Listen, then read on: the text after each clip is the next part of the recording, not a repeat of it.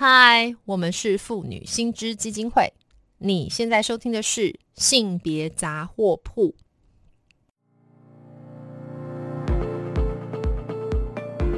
从新闻看性别，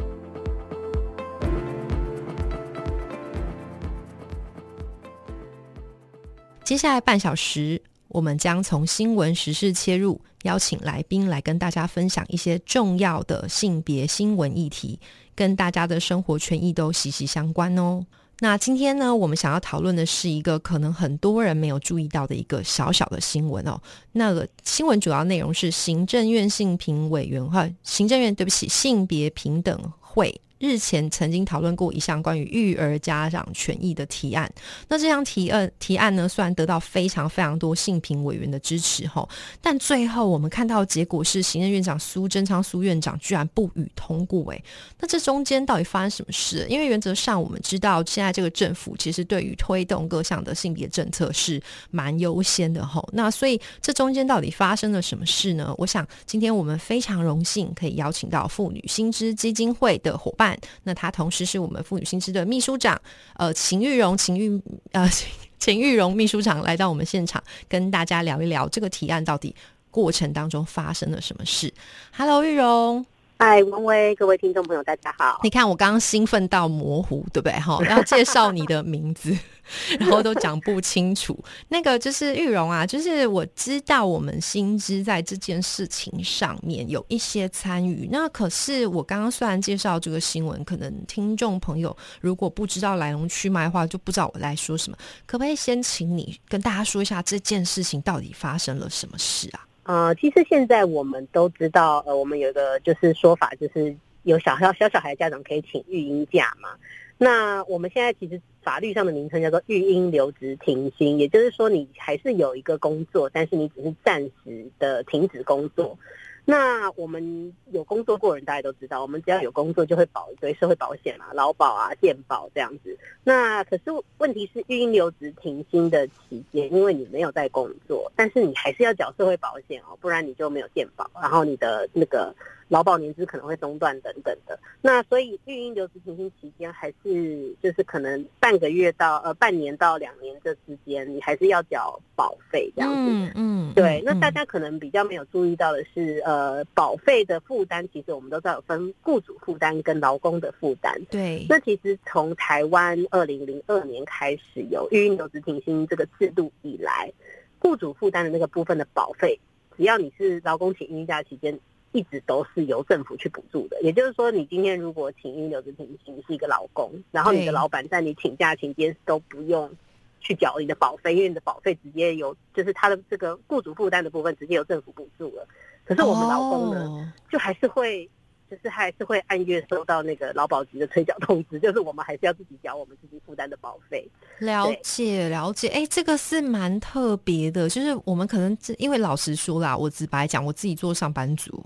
就是每个月那个保费，反正它就是固定扣嘛，吼，那大概就是几百块吧，对不对？吼，就是嗯那几百块，大概大家都没有注意到。可是我今天听到有一点吓一跳呢，哈，就是居然是补雇主，然后不补劳工这样子。对，我们就觉得这样很不公平嘛，因为大家想想看，都只补雇主，而且。就是二十年来都补雇主，但是劳工从来没有补，劳工都还要自己抱着正在哭闹的婴儿，然后去缴费这样子。啊，腾腾，等一下，我惊吓了一下，二十年来都这样啊。对，而且我们都知道，请请孕假大部分都是女性，所以对我们来讲，这是一个阶级上跟性别上都会不平等的事情。是是，我待会再请玉荣再来讲这个细节。那可是我知道这个新闻，我其实也发了一下，因为刚刚看起来就是新之后是不是跟这些性评委员有一些串联，所以就是说积极的想要推动说这件事情落实上要合理一点嘛，哈，公平一点，你不要只补给雇主，然后不补给劳劳工，哈，那嗯。但是，就是说我所看到劳动部有提供一个报告，他的反对理由，他说的是为了避免养育幼儿但未申请育婴留职停薪者产生的相对剥夺感。哎，这个玉荣你怎么看？我现在立刻化身这个，就是奇妙的那个主播来问一下。我看我看到这个劳动部的这个就是说法，我其实有点惊吓。这个惊吓是我们从统计上大家都看得出来，绝大部分大概七八成都是女性在请。那谁不请？谁有资格请？但谁不请呢？就是爸爸们呐。那我不知道爸爸们都不请，然后但他们说他们有相多相对剥夺感是什么意思？哎，你这样讲不对哦。在我们妇女心之积极推动性别平等工作之下，有越来越多爸爸是很乐意想要参与。我不知道这样，但我想那个劳动部应该不是这个脉络，对不对？呃，因为其实我们这样子开玩笑讲，其实因为我们觉得劳动部这只是一个推脱之词啊。是是。因为其实我们都知道，很多的劳工他没办法请孕假，他可能是因为职场上的歧视。对。那这可这难道不是劳动部应该要努力去推政策去消除的事情吗？对，嗯嗯。那这个，所以其实我们可以看到，就是劳动部在呃，就是说讲这个理由时候，当时我们就觉得很好，很好笑了。我们其实开了很多的玩笑，就是说，哎。他大部分都不请的是爸爸，这个是第一个玩笑。但第二个玩笑其实是说，其实呃，如果小孩再大一点，然后他们就是他没有抽上公幼或非利幼儿园，这个相对剥夺感应该是比较严重。哎，我也觉得这个这个是我们可以另开一集，而且我觉得我们可以骂三天三夜，对不对？这可能要另开大概七七四十九集之类的，我们才办法讲清楚。对，其实劳动部讲这个理由，为什么我们觉得可笑？其实它的主要原因就是说。既然请预留的停薪，它应该是这个劳工应该被落实的权益，那这应该就是你劳动部有。有义务要去保障、要去落实的这个这个东西，那你居然说，哎，有些人就是没有请，然后他们会有相对剥夺感。那其实我们也呼吁了非常多年，劳动部应该要去搞清楚，到底有哪些人是有资格，然后没办法请的，那是什么原因？你应该要去改善。那哪些人是他还是有需要请，但是他连资格都没有，这也要去改善呐。对对对，就是其实大白话就是我们劳动部实在有太多要改善了，所以就是 这个清单列不好。你不要把你做不好的事情拿来当当那个挡箭牌，对不 对？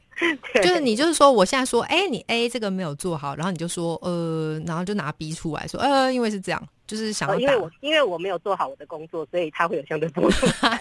我觉得他有相对剥夺感，这个政策就不可行。哎，这个我们学到帅是什么理由？对对 对对对对。哎，可是老实说啦，我现在要偷偷问一下，因为就是我刚一开始就提到，其实我想就是我们这个现在的这个政府哈，其实在加入 C 岛等等，或者说我们其实就是也很多相关的措施是呃。落实就是说，看起来这个政府是还蛮对性别友善的，这是第一个啦。哈，那所以就是苏贞昌院长他不予通过这个提案，说要继续演绎，不知道薪资这边是什么立场，这是第一个问题。可能待会我再问一下玉荣，但我其实也要偷偷问一下，会不会是没钱呐？就说现在看起来好像就是说，你因为刚刚玉荣提到说，我们这个政府过去归归亚，怎尼来，几怎尼来啦？哈，好像是二十年，对不对？就是说，通常都在补这个雇主，然后这个、这个、这个，哎，是不是其实他就是没钱呢？其实不是没钱呢，其实二十年来，我们每年补雇主的钱大概是二十五亿，这个政府都有算出来。是，所以大家猜猜看，如果我们连雇劳工的这个部分也要补助的话，会多多少钱呢？嗯，我不知道哎，多少？该不会，该不会也是五二十五亿，然后加上加起来就五十亿？然后其实没有哦，劳工负担如果全部补的话，大概就是九亿元而已。哎哎。哎，所以其实不是没钱哦，九亿元在政府的总预算里面真的是九牛一毛，是九牛一毛啊。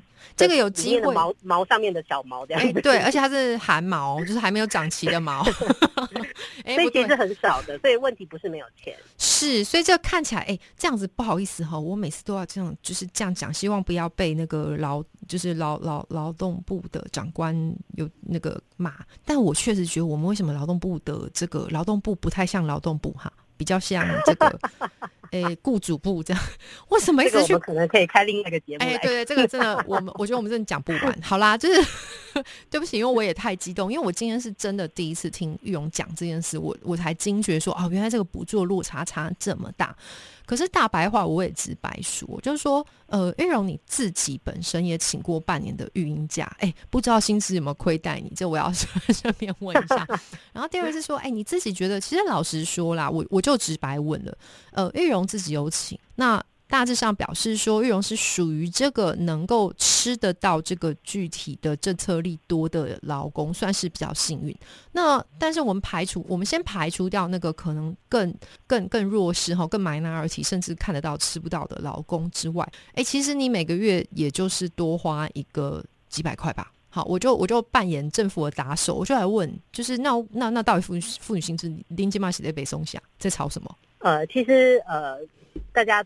可能会觉得说，哎，育婴有执行期间我缴个保费没有什么关系，因为我们大概看所有台湾的研究都知道说，其实真的能够有资格请假，然后以及敢请的老公，他可能工作都是相对稳定的，所以这些人好像。不是那么的，就是说在意这几百块，甚至是接近一千块的钱。对。可是我们为什么要推？其实有一个非常重要的原因，就是说，我们其实第一个背景是说，我们其实也觉得台湾的孕假制度是应该要来全面性的改革。嗯。那包括说，现在我们只限，就是说你是有正职工作的、有职业保险这些人才可以请。我们其实认为这个是应该要来讨论放宽的。对。对。那像有些国家，它是呃，它是甚至你连如果你只是一个兼职工作，或者是你甚至没有工作，你都可以有一些。类似的一个育婴假的权利，嗯，对，所以这是第一个背景。那第二个部分是说，呃，其实我们看呃各国的年金制度，那年金制度其实我们常常不会注意到，其实年金制度里面有内涵的高度性别不平等的因素。那例如说，我们大家都知道年金是跟什么东西绑在一起，就是跟你有没有工作绑在一起。嗯，那你呃年金制度的那个公式设计，就是说它预设你就是学学校一毕业，然后你就进入工作，然后你会一直工作到六十五岁，然后你退休，然后就可以领退休金。所以中间有一个计算公式的变数叫做年年资。年资，对对对对。那如果你年资一旦中断，就是重新计算。所以你年资就会变短，或者是被切的很零碎，那你的退休金就会受到很大的影响，就你退休金会变得很少。嗯，那我们其实在国外的研究都已经指出，就是说，其实各国的年金制度，如果是跟你的就业身份绑在一起的话，它其实本身是一个为男性的人生来设计的一个制度。对，因为他没有这种，哎，大白话就他们没有这么多荷尔蒙与生产。然后重回职场，然后还有那个要蜡烛多头烧，然后要对，因为我们传统的性别分工下，还是觉得哎，这照顾都是女人的事嘛。对啊，对所以有小孩有老人要照顾，女人就是中断她的职业生涯，然后去照顾，所以。女人的年资就会被切的很零碎，然后她的退休金领的就会更少，然后再进一步的再去强化这个老老老女人的贫穷。是的，对老就是老年贫穷，一生都经历不不同程度的贫穷，是是是是是，这个真的是。那所以其实可是阿金玛都是龟爸扣位代级啊，玉荣。对，所以其实各国都会有一些应应措施啦，就是说。第一个方式要怎么样改革这个年金的不平等？第一个方式其实就是呃，我们以后年金制度就就有一个部分可能就尽量不要绑就业身份，就是只要你有公民身份，你都可以领到一定额度的退休金。是。那这个部分其实薪资在二零一七年提出的倡议的一个诉求，其实就是全民的税收制基础年金。对，就只要你你年纪大了，那国家就有一定程度要保障你的基金经济的安全。嗯。那其实第二个诉求呢，就是说在。呃，各个国家有另外一个做法，就是说我们要尽量让这个呃，就是如果今天有个民众，他一定会成为这个照顾者的话，对，那他在成为照顾者这个期间，我们都不要去影响到他的年资计算，就是他的年资就无条件的继续计算。那要怎么样无条件的继续计算呢？就是说他这个期间的保费都是由国家来补助，全额补助。那既然保费补下去了，他的年资就不会有中断的问题。了解了解，所以听起来玉荣，我可不可以这样？解读哈，就是说我们薪资在这个倡议的立场里面，其实真的不是这个几百块而已，而是这个几百块背后的不平等的脉络，还有呃，其实应该要把它跟就是劳动部在这边关于年金啦、照顾议题的这个串联，我可以这样解读吗？是的，它其实背后隐含的是我们整体的社会制度要怎么样尽量去避免歧视照顾者，那尤其照顾者多数是女性。嗯嗯嗯，我真的听了有一点就是拳头都硬了，虽然就是几百块的事情哈。对，那可是玉荣，那你自己觉得？老实说啦，就是我们在这边讲这个，好像看起来我们。呃，我看你，我我就直白说了哈，我知道玉荣你在我们新知的粉砖上面有一个贴文，对不对？好，这个贴文就在说从一个性别的观点看年金，然后其实你大。某种程度上就已经去讨论说，到底为什么育婴留职，国家不应该只是补助这个雇用者，而是去补助补助这个受雇者的这个社会保险费用，对不对？你可不可以再多提一下？就是说，你你这个，因为我觉得这个专文某种程度上算是可以帮助听众朋友哈，很快的去了解到你刚刚在说的这个整个嗯是刚刚贵八扣代级不得啦，哈，可不可以再请你多多说明一下？呃，其实我们常常在谈，就是说，呃。为什么现在很大家现在都很担心？例如说台湾的高龄少子化的问题嘛，是。这其实背后有一个很重要的原因，就是说台湾越来越少人愿意去真的去承担这个照顾的责任，因为实在太辛苦了。这个不是任何人的错，因为在台湾当一个照顾者真的太辛苦。对。那。其实国外就有一些理性主义的经济学家，他们就指出，其实照顾是很重要的公共财。那这个公共财它的特色就是说，呃，自由市场没有办法去提供，然后有效的去满足需求，所以公共财就一定要国家建。例如说，有一有一条这个公共道路的路灯就是呃不会亮，那这个国家就应该要去把它修好是亮，因为所有经过这条道路的人都会都会因为这个灯亮，所以就是能够安全的通过。对，像这种东西是公共财。那其实这些女性主义经济学家就说，其实良好的照顾也是一个公共财，因为良好的照顾可以培养呃，就是有正义感的公民，然后培养一个善良的邻居，然后培养一个有能力的老公。那这些其实都是我们国家的永续经济发展非常重要的元素。所以以前我们在课本上面会看到，做个活活泼泼的好学生，做个堂堂正正正的。现在大概大家哎，我就不要说。中国人或中华民国人或台湾人都可以，这件事情是要仰赖这个照顾的公共财，对不对？对，所以其实这些经济学家的一个意见就是说，哎，照顾既然它是一个公共财，那其实国家就要有一定程度程度的去介入，那就要去维系这样的公共财。那其中的一个方法就是说，要让这个这社会对于照顾者的歧视要尽量的消除，然后我们要建立各种的这个制度来支持。呃，照顾的这个劳动这样子，那其实像呃，我们看到育婴假期间这个社会保险费的补助，看起来是一个很小的政策，但它其实就是这个一这这一套里面的这个政策的一环这样子。了解，所以呃，我想玉荣这个说法，某种程度上就是还是回归啦，就是我们这个哎，没有，我现在我现在就不要做结论，因为我有点怒，忽然想问玉荣。我说怒的地方是说呢，就是那谁叫你要生？对不起，对不起，不是啊，我现在是用一种乡民的论述啦。哈，我说这个怒就是说，我也想问你啊，就是哎，我这样讲好了，就是说我我我每次都假扮乡民，玉荣应该知道，就是其实我有时候会潜伏在那个，就是一些呃，就是奇妙的社团里面，其实我会听到一些说法哈，这个说法比较像是说，哎。谁叫你要生小孩？你养不起你就不要生啊！为什么生在那边叫叫叫？那这个论述，刚刚其实玉荣也是某种程度上提到说，其实不是诶，这件事情背后是一个整体的，就是公共财的提供。可是，其实我想，这个对于多数的人来说，他很直观的反应就会是如此，对不对？就是说，他会觉得说，哎，你你有选择的，你可以不要生。那所以从这件事情扣合到我们现在的政府的政策，玉荣，你又怎么看？哎，我我我刚刚说怒，其实是从这边来的，然后就说好像政府其实是一直在说，哎，我们还成立这个小子女化办公室，对不对？好，那嗯，结果就是看起来好像。诶，好像没有补在对的地方呢，哈，所以玉荣，你又怎么看这件事呢？呃，其实我们刚刚谈那个照顾经济学，它其实正好就是要翻转我们一般人很常认为的一个观念，就是说，哎，你如果就是养不起，你就不要生啊。对啊，很常听到呢。对这句话背后的，其实大家如果去深深的思考，它背后的一个预设，就是说，小孩其实是属于个人的责任，跟或者是甚至更差一点是个人的财产。嗯。那但是其实呃，照顾经济学在谈的就是说，呃，其实一个小孩或一个未成年，他并不是一个个人的。什么东西？我们其实应该把它看成一个，他其实未来的功能。他会出社会，他会，他甚至在还没出社会之前，他就跟社会上其他的人一直在互动，然后彼此合作有所贡献。如果我们这样子去思考人与人之间的关系的话，我们其实就不会去讲出就是说，哎，那个你养不起就不要生。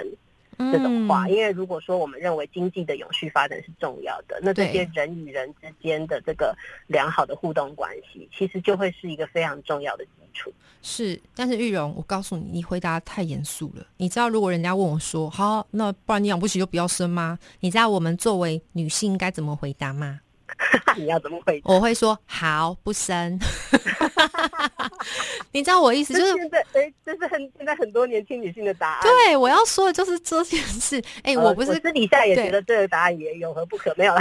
对啊，当然对不起，这是开玩笑，就是说回归严肃。就我刚刚有点乱入，但我意思只是想要从这件事情去，呃，也是稍微要去敦促一下一下我们政府嘛。好，就如同我们刚刚说，这其实也是事实啦。因为毕竟呃，我们都同意，就是说生生不生育其实应该是女性的自主。那当然，我们也可以同意，就是说有一群女性她因为我们的社会环境实在太差了，对，所以决定不生育。这这这完全有可能，而且这完全是一个非常合理的状况。是是是，没关系啦。我我玉荣，你真的是吼太太太正直了。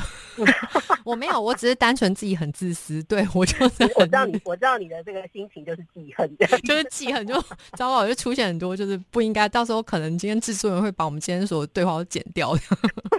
但我我只是想讲，没有，我我现在有一点点想要恐吓一下政府，或者说恐吓一下这些邪恶的乡民。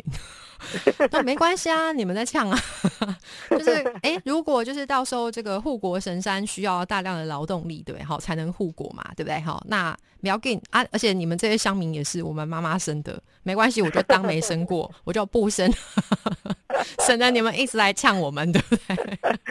呃，也不止护国神山，我们什么领域现在都缺人，真的是，真的是，我前阵子还听说，就是这个社工。好，现在也越来越缺人，这个可能下一次我们再另辟一集，可能再请玉荣跟我们谈一谈。好，那好，因为就是我们其实还有一些时间，玉荣，我想要再展开一下，就是我想问你一下，就说呃，那所以整体在整个你自己身为一个妈妈，你请了育婴假，那我们现在当然是从这个很小的几百块的事情去看到整个，就是我们公共托育或照顾或者这个相关政策的不足。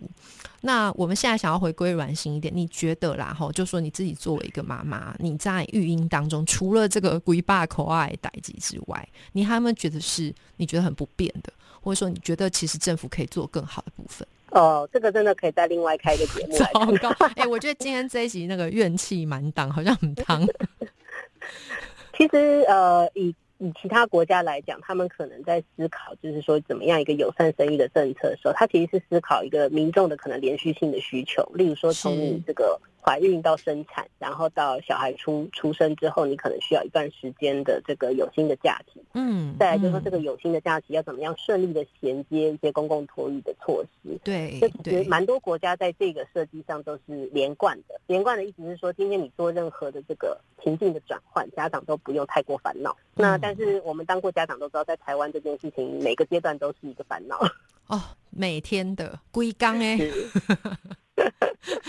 对对对，所以其实应该说，这里面有非常多的环节都可以呃去推一些政策来改善。例如说，举个例子，嗯，其实有一些国家它公共托育做得好，它都会设计说，例如说，我就预设全国的小孩，其实可能大家都有一个一个共识，就是说全国的小孩在一岁前都是在家里照顾。那所以。爸爸妈妈的这个育婴假就是给好给满，育婴假的这个薪资补偿也是给好给满。对。那但是小孩过了一岁之后，如果家长觉得还应该要送托，那马上就是公共托育就可以承接，而且你其实不用花太多心思去挑东挑西，因为他的这个托育品质就是政府拍胸脯保证。哎，这个乌托邦其实也不是乌托邦，对不对？就是看起来我们新知里面做相关演绎，在很多国家都已经有这样相关的措施，对不对？是没错啊，这个真的是下次有机会哈，我们真的再请玉荣来到我们现场，跟大家好好分享。就是这个乌托邦不是不可及的，而是事实上已经有很多国家在推动了哈。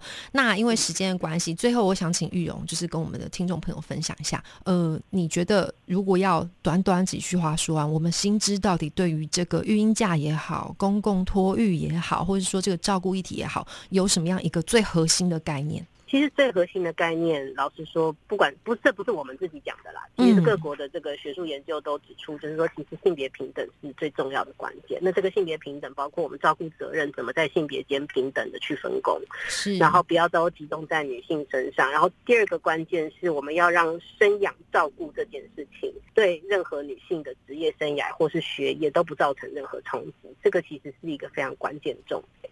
谢谢玉荣，所以我今天在这边最后要跟听众也是顺便宣传一下哈，如果你们对于今天我们谈到这些性别议题有兴趣的话，或你们对于玉荣，你看玉荣刚刚洋洋洒洒讲了这么多，但他其实已经把相关的这些资讯哈写在我们新知的这个粉砖上面，也有我们对于这个议题相关的一些新闻稿，对不对？好，所以也欢迎大家来到我们妇女新知基金会的脸书粉砖，记得要。按赞追踪，或是发了我们的 IG 网站。那更重要的，在阿密前面，我要说一下，就是说我们非常的 呃欢迎各位听众呃用捐款直接支持我们，继续去争取妇女的性别权益哦。那今天也非常谢谢玉荣来跟我们的听众分享这么多宝贵的意见，玉荣谢谢你哦，拜拜。谢谢谢谢文威，谢谢各位，谢谢玉荣，拜拜。